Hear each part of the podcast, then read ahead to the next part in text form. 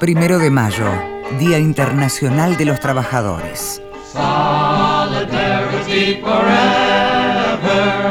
Todo comenzó a fines de abril de 1886 en Chicago, Estados Unidos. Anarquistas y socialistas habían decidido reclamar por algo desconocido hasta el momento, una jornada laboral de solo ocho horas. Pedían no solo por un salario digno, sino también por el tiempo necesario para disfrutar de sus vidas junto a sus familias. Una jornada laboral normal era de 14 horas, llegando a 16 horas, de extenuante. Felipe Piña, historiador. Se trabajaba a destajo, o sea, por una cantidad de producto y hasta que no se terminaba esa cantidad no se terminaba la jornada. En el caso de trabajadores rurales había la jornada desde que salía el sol hasta que caía el sol, y bueno, con salarios siempre ínfimos, ¿no? Así que las condiciones eran lamentables, insalubres en los establecimientos. Todo eso era por lo que venía luchando el movimiento obrero, tanto los socialistas como los anarquistas desde hacía muchos años, ¿no? Aquel reclamo de ocho horas para el trabajo, ocho horas para el sueño y ocho horas para la casa tuvo lugar entonces el primer día de mayo de 1886. 200.000 trabajadores se habían declarado en huelga.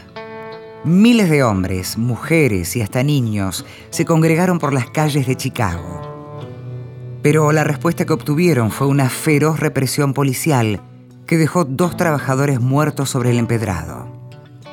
Aquellos fueron días de luto y de lucha obrera.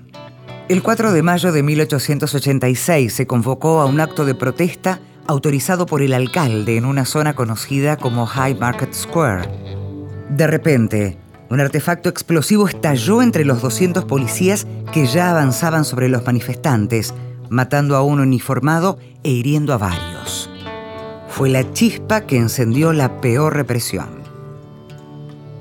La policía abrió fuego, matando e hiriendo a una cantidad de obreros que aún hoy es imprecisa. Pero el poder de turno decidió que había que encontrar a los culpables de la muerte del policía. El 21 de junio de 1886 se inició una causa judicial contra 31 personas. La acusación que caía sobre ellas era sobre un atentado con un explosivo, que las sospechas más fuertes eran que lo había arrojado un provocador de la misma policía, ¿no? Y que la culpa cayó sobre estos obreros. Incluso la mayor cantidad de muertos en esa manifestación no son policías, sino los propios trabajadores, porque esa bomba poderosa cae sobre la multitud. Mueren algunos policías, pero el mayor número de víctimas son trabajadores. Finalmente, solo ocho de los acusados fueron a juicio todos ellos militantes anarquistas.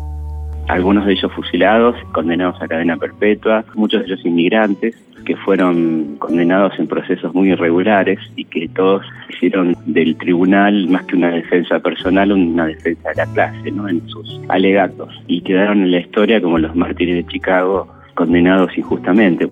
Aquellos mártires de Chicago son Michael Schwab y Samuel Fielden, condenados a prisión perpetua.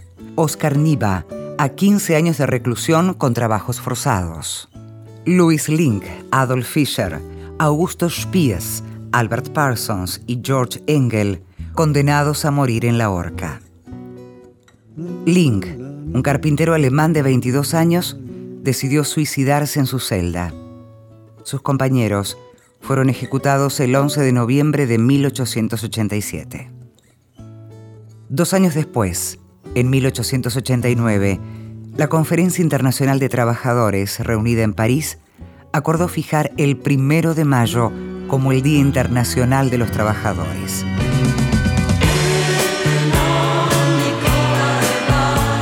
Contenidos, Radio Nacional.